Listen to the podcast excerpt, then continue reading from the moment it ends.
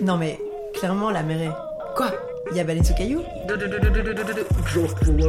Salut les baleineaux Salut tout le monde, c'est le comeback de Baleine sous caillou, Oui version pas summer. Non, c'est fini le summer. Quoique, il, est actuel, il fait actuellement... Il euh, fait actuellement il summer. fait actuellement summer, mais c'est une des dernières fois. Tout d'abord, on voudrait vous remercier vraiment du fond du cœur pour nous avoir Ouais. autant soutenus, écoutés, partagés pendant l'édition estivale de Baleine sous caillou. ça, ça a beaucoup tourné, ça, ça a fait parler de soi et on est hyper contente. Mhm. Vraiment, vraiment, vraiment, vraiment, vraiment, beaucoup. En tout cas, on espère aussi que vous êtes aussi chaud que nous pour euh, entamer cette saison 2 de Oui. Caillou. Ça y est déjà. De quoi est-ce qu'on va parler dans cet épisode, mon petit cacti? Eh bien, mon grand cacti, on va, on va parler euh, d'architecture, de genre et d'espace public avec la seule, l'unique Apolline Vranken, Ouais. qui est à l'origine de pas mal de projets, notamment l'architecture qui des genres et aussi les journées du matrimoine. Et Baleine sous caillou, saison 2, épisode 1. Je déclare euh, les jeux ouverts. Bonne écoute Bonne écoute à tous et à toutes. Bon, ben Delta vous dit bonjour aussi. Voilà, vous avez Bonne un bonjour écoute. de mon chat.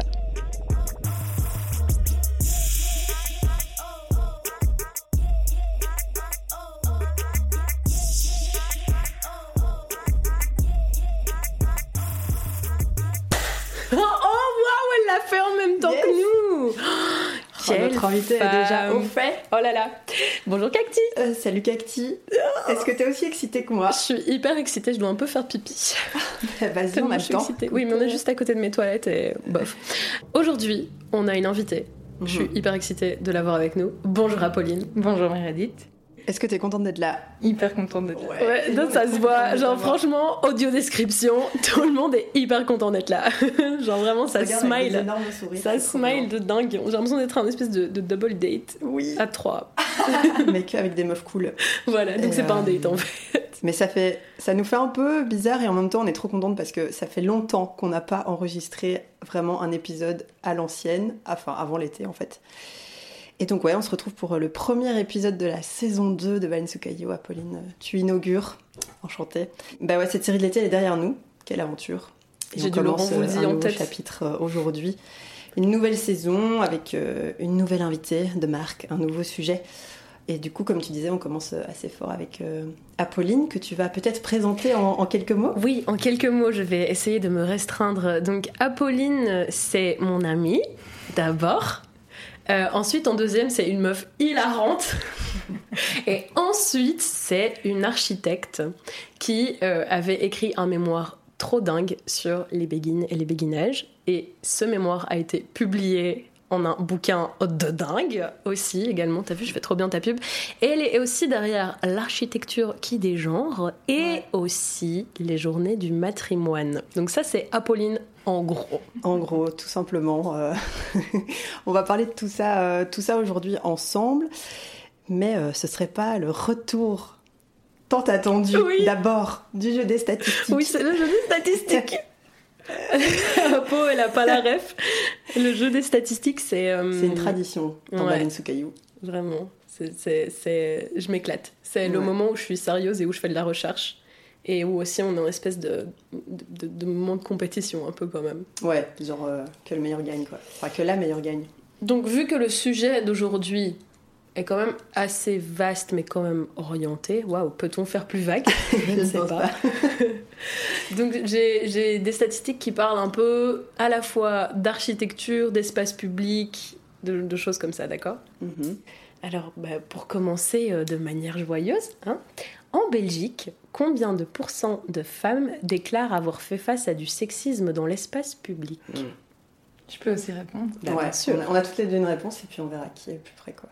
Moi, je dis 99%, parce que c'est le chiffre français. 99. Waouh. J'aurais peut-être pas tapé aussi haut moi. 85.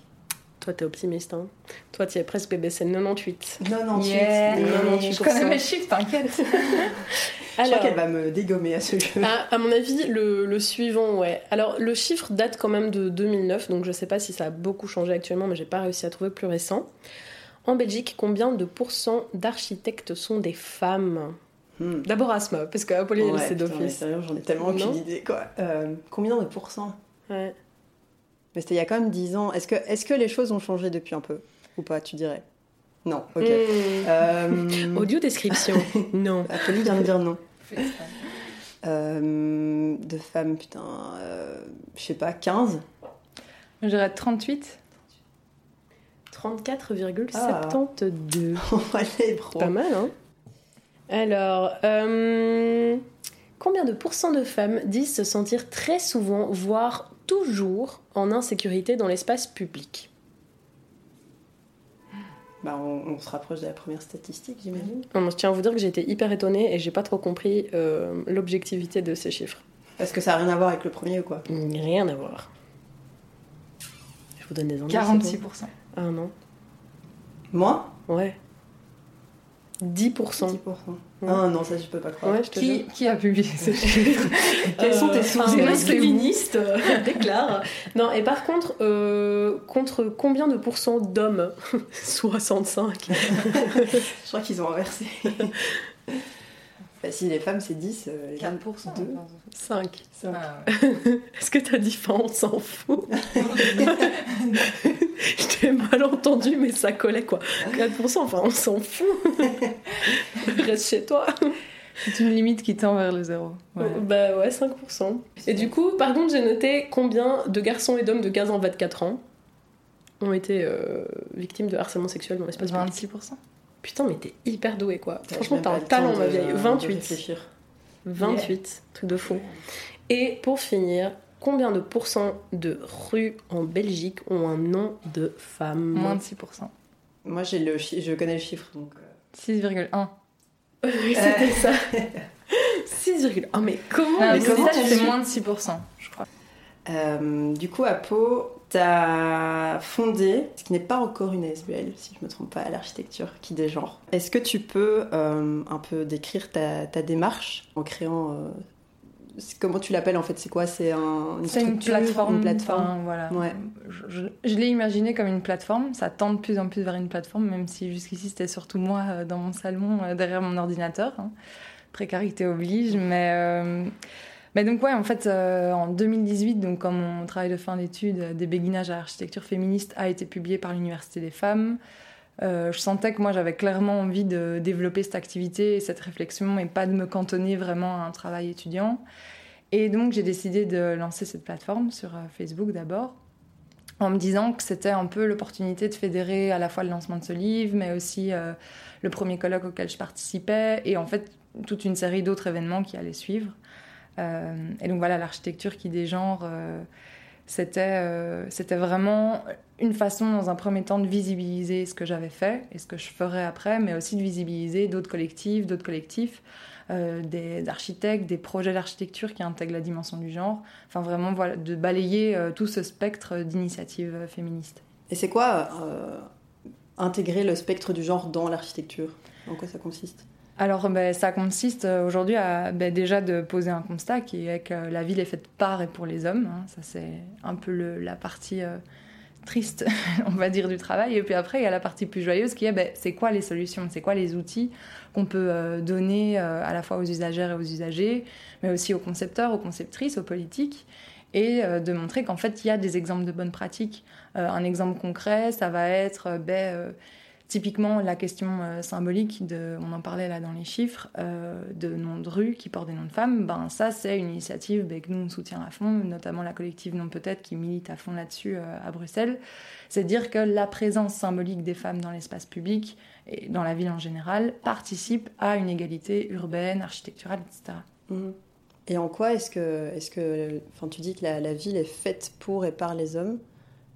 En quoi est-ce que moi, personne qui n'est pas du tout euh, archi ou qui n'a pas vraiment un regard comme ça, je, moi, ça me frappe pas, par exemple, tu vois. Je sais que c'est que c'est le cas, mais comment est-ce que tu le vois? Comment est-ce que tu le sens? Comment est-ce que, enfin, tu vois, comment est-ce que ça se traduit dans Mais déjà, il y a beaucoup de choses euh, qu'on va pas spécialement conscientiser parce que ça va être un peu euh, du sexisme insidieux ou des choses qu'on a complètement en fait intégrées et normalisées entre guillemets. Mais ça va être, euh, par exemple, dans la façon dont on va répartir les budgets pour les espaces de loisirs. Ça va être euh, majoritairement des lieux dont vont profiter les jeunes garçons ou les jeunes hommes. ça va être aussi dans la façon dont les...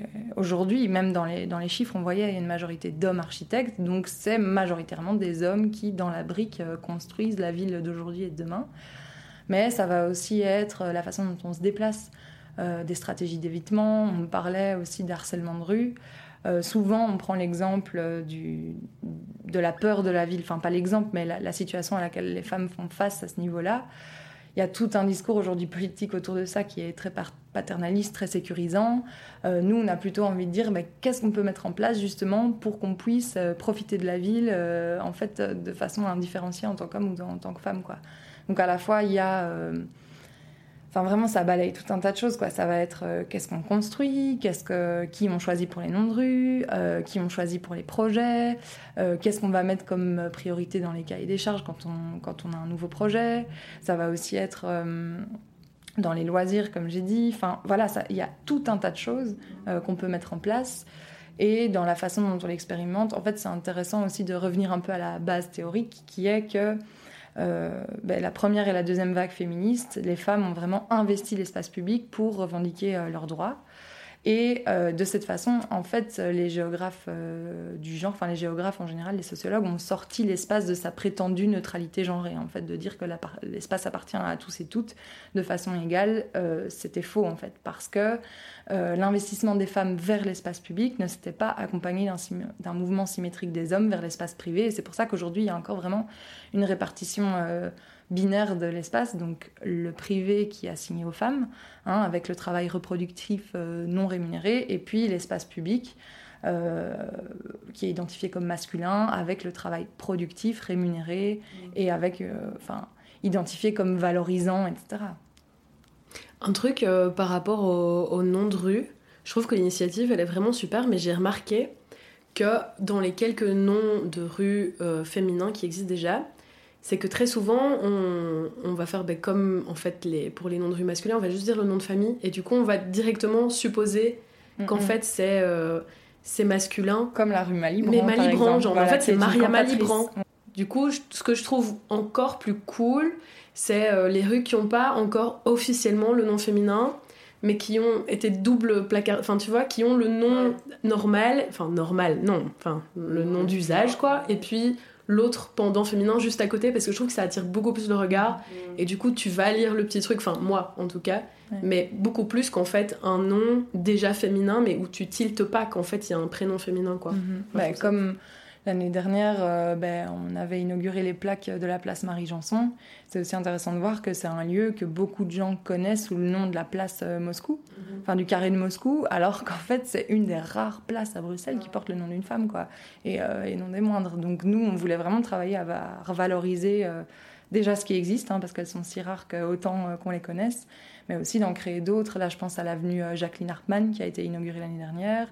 Euh, le pont euh, Suzanne Daniel qui va bientôt être inauguré près de Tour et Taxi. Je hoche la tête, mais je connais aucun de ces noms. Moi non plus, c'est... une militante LGBTQIA+, qui avait en fait créé un des premiers cercles homosexuels, comme il s'appelait à l'époque, euh, et qui a vraiment milité quoi, toute sa vie. Et enfin, c'est génial qu'un mm. pont porte le nom d'une femme parce que c'est une façon aussi de nous de, matérialiser cet héritage.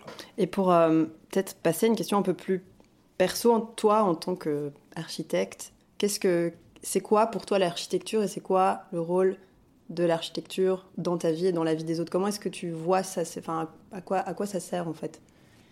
C'est marrant parce que c'est une, question qu'on me pose souvent, genre quand tu postules dans un bureau d'architecture, c'est quoi pour toi l'architecture Voilà, et, et, euh, et bon, j'ai une réponse très basique à cette question, c'est que pour moi, la définition de l'architecture, c'est que quand tu sors dans la rue, quand tu vas dans ta chambre, quand tu prends ta douche, tu es entouré d'architecture. Mm. Partout, tout le temps. Tu... Euh, bon, nous, parce qu'on est citadine, encore d'autant plus. Enfin, il y a vraiment une omniprésence de l'architecturé autour de nous. Et donc, à la fois, je suis pas tellement partisane de dire que l'architecture nous définit. Je pense que on pourrait créer un habitat ultra égalitaire. Euh, si tu mets 200 sexistes, le problème n'est pas réglé. Hein. Il faut aller euh, stratégiquement interroger les rapports de genre et de domination. Mais après, je pense qu'il y a quand même moyen de matérialiser dans la brique des changements sociétaux que ce soit euh, la création d'infrastructures euh, publiques, euh, je pense aux crèches, ben, on a dû architecturer les crèches et c'était une révolution en fait. tu penses à des, centres culturels, des écoles, enfin, et même en fait dans les écoles, moi je donne souvent l'exemple de la cour de récréation où il y a déjà des mécanismes de genre qui se mettent en place dans ces espaces qui nous semblent aussi hyper neutres et qui ne le sont pas du tout en fait. Donc voilà, pour moi l'architecture, je ne veux pas dire qu'elle elle est partout, mais elle détermine pas tout non plus. Euh, et aujourd'hui, malheureusement, en fait, il n'y a que les bourgeois en fait qui peuvent se poser la question de comment est-ce qu'on organise notre espace de vie, comment est-ce que qui ont les moyens en fait de faire appel à un ou une architecte. Mais je pense que les pouvoirs publics qui eux construisent ont vraiment euh, peuvent développer des outils pour intégrer cette dimension du genre et se poser des questions euh, sur l'architecture, quoi, d'un point de vue euh, féministe, mais pas que. Aussi, on parle de décolonisation, mais on peut aussi parler de classisme, quoi. Moi, euh, quand on fait des tours de logements sociaux multicolores et puis qu'en fait les riches sont dans des villas blanches, mais rien que dans les codes de couleurs, tu pourrais, tu pourrais faire une thèse là-dessus, quoi, franchement. C'est quand que tu as commencé à intégrer cette, cette partie genre dans l'architecture Il y, y, a quelque chose qui s'est passé ou c'est juste toi en tant que femme dans la ville, tu t'es posé des questions et tu as voulu lier les deux? À la base, en fait, c'était pas du tout évident pour moi euh, le lien. Et, même, je le dis souvent, il y a des jours où je suis hyper convaincue. Tu vois, je suis là, il faut vraiment repenser de façon féministe euh, l'espace. Et puis il y a des jours où je me dis, mais c'est hyper. Euh, alors que c'est ultra tangible, tu vois, parfois quand j'en parle, mais parfois ça me semble tellement abstrait, tu vois, mhm. tellement inatteignable. Et... Mais en même temps, au moins, ça suscite le débat, quoi. Ça pose la question de comment est-ce qu'on s'organise chez nous, etc. Donc au départ, c'était pas du tout évident. Euh, je faisais mes études d'architecture d'un côté, et puis de l'autre côté, je m'investissais au cercle féministe de l'ULB, où j'ai rencontré Meredith. Et puis à un moment, quand s'est posé la question du travail de fin d'études, moi je me suis dit, mais comment je vais articuler ben, ces deux combats? Parce que même l'architecture, je le voyais comme un combat, quoi. Pas tellement féministe, mais un combat genre la question du droit au logement, en fait. C'est vraiment euh, comment est-ce que chacun et chacune, on peut vivent la ville de façon égalitaire. Et je mettais même pas le mot genre dessus, quoi. C'était à ce moment-là vraiment juste, euh, moi, me rendre compte qu'en fait, euh, à part faire des villas euh, pour des gens qui avaient des comptes en banque en Suisse, visiblement, les, les, trajectoires des architectes belges n'étaient pas très variées. ben, je me suis dit, qu'est-ce qu'on peut faire, quoi. Et donc là, j'ai fait un travail dans mon option d'histoire de l'architecture avec Marianne Putmans. Euh, et on a travaillé sur les béguinages en fait. Et euh, j'ai rencontré René Schoenbrod, qui est le fondateur de l'atelier de recherche et d'action urbaine. Donc c'est vraiment une association qui lutte pour le droit à la ville, etc. Et euh, on a beaucoup parlé de béguinage parce qu'il vit dans le béguinage de Bruxelles. Et il m'a parlé en fait du fait que certaines béguines avaient été brûlées sur la place publique parce qu'elles étaient accusées d'hérésie et qu'en fait vraiment, euh, c'était comme des sorcières, quoi, qu'elles étaient euh, analysées comme des sorcières et aussi, en fait, comme les précurseuses des mouvements féministes, parce que c'était la première fois dans l'histoire que des femmes se détachaient de toute tutelle masculine, qu'elles soient religieuses ou maritales. Euh, je veux dire, elles étaient ni mariées, ni dépendantes d'un prêtre ou d'un clergé, donc c'était vraiment très, très, très, très fort, quoi au bûcher, quoi. Voilà. Et donc après ça, euh, je me suis dit, non mais voilà, parfait. J'avais la pierre angulaire, quoi, tu vois. mais, mais, en tout cas, moi, l'architecture, c'est le genre de truc dont, normalement, j'en ai rien à foutre. Alors qu'en fait, c'est absurde d'en avoir rien à foutre parce que t'es entouré de ça. Tu vois, c'est comme dire, ah non, la sociologie, ça ne m'affecte pas. Euh, tu vis dans une société, tu vois?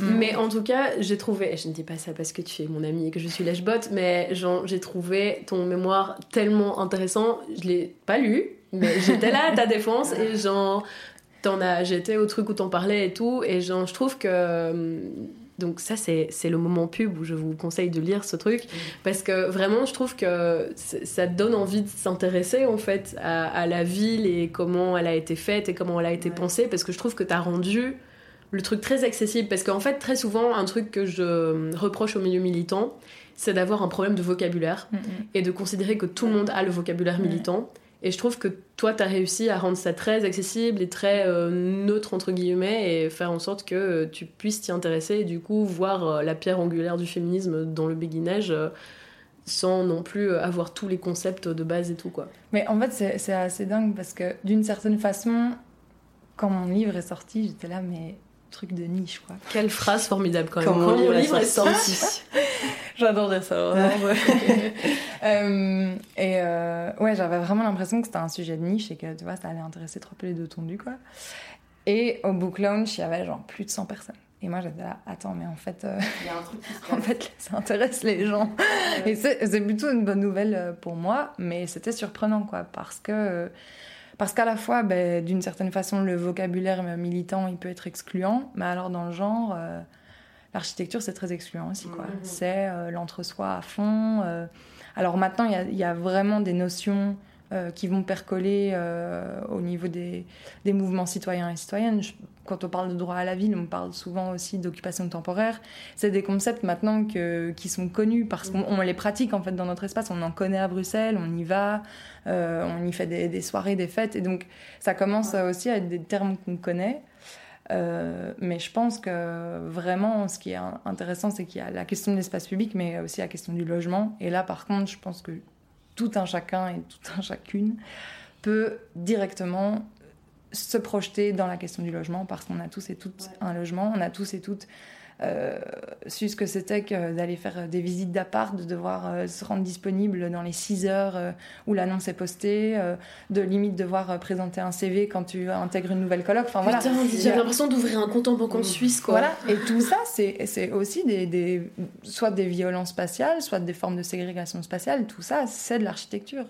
Enfin, en tout cas, c'est ça, ça rentre dans le spectre de l'architecture et de la sociologie. Mais euh, ouais, tu disais, euh, ça peut être un entre-soi, mais euh, est-ce que. Enfin, je vais faire une super transition. Est-ce que, du coup, c'est ce que tu as voulu mettre en place avec les journées du matrimoine, c'est rendre toutes, toutes ces notions, tous ces concepts qui peuvent paraître un peu obscurs et pas concrets et tout, genre, bah, accessibles au public? Complètement. Enfin, ce qui nous porte euh, avec euh, Anaïs Pereira, donc avec qui je co-organise les Journées du matrimoine, c'est vraiment cette idée de vulgarisation et de transmission. Vraiment, il y a, pour nous, c'est hyper important qu'à la fois ce soit un événement culturel, Mm. un événement associatif militant, mais aussi un événement pédagogique. Quoi. Il y a vraiment cette dimension-là qui est hyper, hyper importante. Et donc, enfin, ça c'est ça c'est juste génial aussi parce que quand on fait la curation des journées du matrimoine, bon, on peut choisir euh, qui on décide euh, de, programmer et, qui nous semble pertinent ou pertinente vis- vis-à-vis de cette thématique. Et enfin, c'est génial de se rendre compte en fait de la panoplie d'angles d'approche que tu peux avoir. Et en fait, c'était aussi ça avec les béguinages. Les béguinages, c'est architecture, féminisme, mais aussi spiritualité, sociologie, politique. Enfin, et le matrimoine, c'est ça, c'est tout ça. C'est, c'est vraiment. euh, Là, pour l'instant, on l'a dé- décliné selon deux thématiques principales. On- ce qu'on appelle le matrimoine historique, donc vraiment euh, l'héritage euh, euh, des femmes de biens matériels ou immatériels, euh, mais aussi le matrimoine qu'on appelle contemporain, donc euh, le- tout le travail des militantes et des militants, en fait, qui aujourd'hui, on est en train de faire du matrimoine, c'est hyper important de le dire et de s'en rendre compte. On est en train d'écrire l'histoire, on est en train d'offrir des récits narratifs alternatifs, et c'est important de les faire connaître, de les, ouais, de les partager, quoi. Est-ce que tu peux peut-être expliquer euh, ce que c'est les journées du matrimoine euh, pour les personnes qui ne connaîtraient pas, qui nous écoutent? Alors les journées du matrimoine, c'est un rendez-vous euh, annuel, le dernier week-end de septembre à Bruxelles, euh, qui a pour objectif de faire connaître donc l'héritage des femmes à Bruxelles. Ça va être donc autant des visites de chantiers de restauration, avec euh, la rencontre d'artisanes qui sont liées au corps de métier patrimoniaux et matrimoniaux. Donc euh, on peut parler euh, de tailleuses de pierre, de restauratrices de, cu- de sculptures monumentales. Enfin, il y a tellement de métiers aussi liés à ça. Nous, on veut aussi valoriser ces métiers, les faire connaître. Il y a aussi des visites guidées dans Bruxelles, ça c'est très important pour nous en fait, hein, de aussi prendre place dans l'espace public. Euh, pas seulement connaître l'espace public, Ouais. mais y prendre place. Quoi. Vraiment, on a un droit de citer qu'on doit revendiquer. Et les visites guidées, pour moi, c'est super parce que ça allie à la fois l'apprentissage et l'acte militant d'une certaine façon. Euh, donc, ça va être euh, des visites guidées euh, de projets euh, patrimoniaux, matrimoniaux, euh, de- d'exemples d'architecture égalitaire, mais aussi cette année, par exemple, une visite décoloniale et afroféministe. Enfin, voilà, pour nous, c'est aussi important de, de montrer que le, la loupe féministe, elle permet d'amener plein d'autres thématiques. C'est ça qui est génial, c'est que on amène aussi ben, la question des coloniales. Enfin, on, donne la parole aux personnes concernées qui ont amené ces questions-là, et nous, on se dit que ben c'est bien que le mot matrimoine, en fait, il, balaye toutes ces thématiques. Il y a aussi évidemment la question de l'accès au logement. C'est pour ça qu'on est en partenariat avec Lilo. La question du sans-abrisme au féminin, on veut la soulever aussi via ça. Comment est-ce qu'en tant que femme, on accède à la propriété aujourd'hui? Euh, Parce que c'est une arme contre la pauvreté, vraiment. Euh, donc voilà, euh, il y a des projections, des tables rondes, enfin, on, a plein de formats et, et ça c'est super. Et là, je donne des exemples concrets dans notre programmation, mais j'ai pas envie de dire, voilà, ça c'est la définition arrêtée. je pense que cette définition elle est tellement large et je veux pas en faire un truc fini, quoi. Pour moi, c'est infini. Je dis toujours, il y a autant d'architecture féministe que de féminisme, une infinité. Et c'est aussi ça avec le matrimoine, il y a une infinité d'héritages matrimoniaux, vraiment. Ouais. Mais euh, même moi, enfin, je, je, les ai fait l'année passée. Et euh, j'ai découvert des endroits à Bruxelles que je connaissais pas alors que je suis bruxelloise. Bah, par exemple, euh, les béguinages. Mm. Enfin, j'étais jamais. Enfin, je crois que je suis passée, mais c'est vrai, c'est tous ces endroits où tu passes. Souvent, pas souvent, ça dépend. Et qu'en fait, quand tu vas creuser un peu, tu te dis, mais putain, mais en fait, il y, y, avait tout un monde ici que, mm. que dont j'avais jamais entendu parler. c'était, je sais plus, c'était quel endroit qui avait été restauré par une femme Le Syrio. Le Syrio. J'en savais ah rien du tout. Enfin, c'est là où mes grands-parents ils veulent absolument les manger quand ils viennent me voir d'Angleterre, quoi. Et c'est des lieux en bruxellois emblématiques. Mais oui, tu ne sais pas. Petit croque-monsieur là. Ouais. L'hôtel Métropole aussi, c'est une artisane, euh, enfin une restauratrice euh, qui était en charge d'un des chantiers. Enfin, voilà. Et euh, pour moi, c'est aussi important de montrer que ben, L'histoire fait que la plupart de nos monuments classés euh, et de nos sites classés ont été construits initialement par des hommes, mais aujourd'hui, il y a beaucoup, beaucoup de femmes qui contribuent à cet héritage et à la connaissance et à la transmission de cet héritage. J'ai une question euh, plus euh, axée sur le, militantisme et pas juste sur l'architecture. Comment tu fais les jours de désespoir où t'as juste le seum? Tu vois ce que je veux dire? Où t'es là en mode genre non, en fait, je veux rendre ma carte de féministe.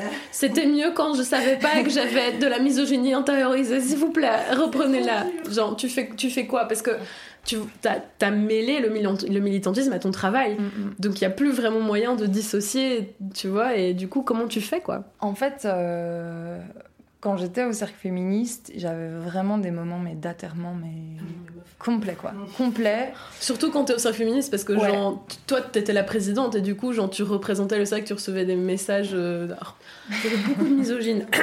ouais. Donc, good times. Ça, vraiment, j'ai eu des moments ouais, de, de, burn-out militant, comme on l'appelle mm. maintenant, où vraiment je pleurais et je me disais, mais qu'est-ce que je fous là quoi? Enfin, Genre, ça va jamais changer. Euh, moi, je suis là à, vous mettre, à vouloir mettre ma petite pierre à l'édifice, et puis voilà. Et en fait, depuis que j'ai professionnalisé mon militantisme et que j'en ai fait un travail rémunéré, déjà je suis beaucoup plus droite dans mes bottes. Mais ça fait une charge mentale plus faible quand même. Voilà, déjà ça, ça clarifie euh, beaucoup de choses euh, vis-à-vis de moi-même avant tout et aussi vis-à-vis des autres. C'est un vrai travail mhm. qui mobilise de vraies compétences, une vraie expertise. Ça, c'était important pour moi. Donc, je suis déjà moins traversée euh, par, euh, par ces moments de, ouais, de désespoir, mais. Mais, et, et aussi parce que j'ai la chance, enfin on a la chance avec Anaïs que les journées du matrimoine et même l'architecture qui des gens aient été hyper bien réceptionnées par le public mmh. et, et, par euh, les pouvoirs politiques en place. Ça c'est vraiment une chance pour nous. Je crois aussi parce qu'on est à Bruxelles, parce qu'il y a vraiment un, terrain favorable, quoi, on va dire, à, ce type d'initiative. Et ouais, mes moments de désespoir, ils sont plutôt de l'ordre de l'intime, quoi, et plus tellement de l'ordre du militantisme. Et aussi, je crois, parce que je me suis fait à l'idée que, vu que j'étais là dans un souci de transmission et de pédagogie, l'injonction à la pédagogie, j'avais plus la subir. Quoi. Elle était choisie et donc euh, c'est des moments de travail où je me mets derrière mon ordinateur, euh, où j'écris, où je commente, où je fais des recherches et j'ai des chiffres et j'ai des études et j'ai travaillé. Et donc j'arrive pas juste avec un... En fait, j'ai théorisé mon vécu. Et ça c'est génial. Enfin, on ne doit pas toutes et tous théoriser notre vécu pour être légitime, mais pour moi c'était une manière de me sentir légitime et, vraiment à l'aise avec ça, quoi. De me dire bon ben euh, le fait que la ville soit faite par et pour les hommes c'est pas seulement un ressenti. Voilà les chiffres. Voilà les faits. Voilà ce qui va pas et voilà ce que moi je vous propose pour que ça aille mieux. Et, euh, ouais, vraiment faire des moments structurés et plus des moments en fait continus. Genre, euh, je dis toujours en soirée, les gens qui sont là, ah, toi t'es la féministe Et je dis, mais attends, moi je suis pas le jukebox à débat, tu vois. et je le dis direct, je suis là, il est Ouais. 2h du mat, je suis là avec ma Moi, je petite te bière. dois pas un débat. Je te dois pas un débat. Ah, ça arrive tellement tu dois expliquer, ouais, justifier. Ouais, après ça implique que t'es aussi beaucoup plus dans l'entre-soi. hein. Moi je vois les personnes sexistes de ma vie ont été, ma foi, évacuées. mais, euh, mais, mais ouais, je me préserve quoi, ça c'est clair.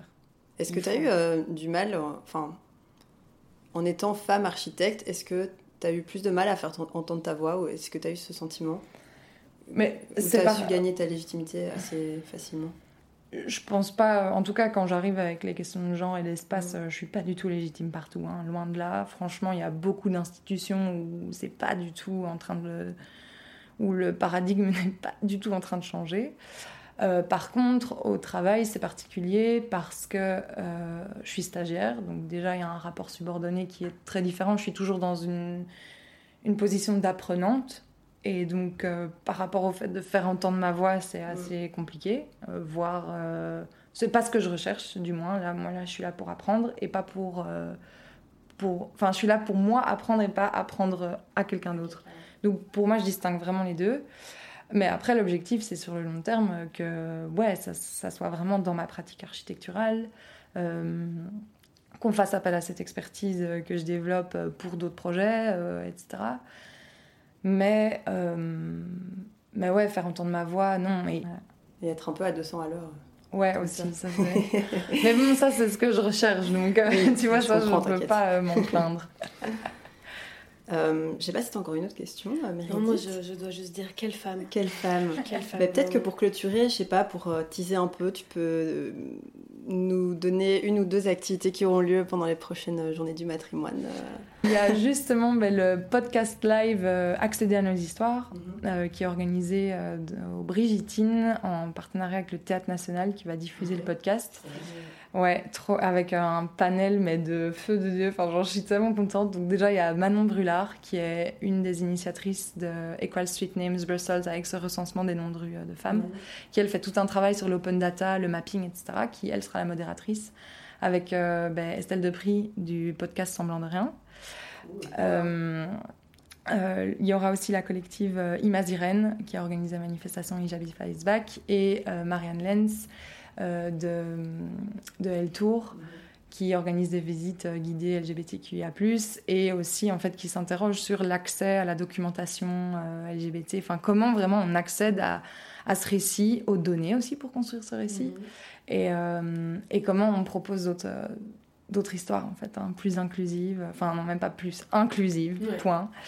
Euh, donc ça c'est là il y a encore de la place et normalement il y a quelques petites places qui vont se libérer mais on sait pas encore Covid oblige.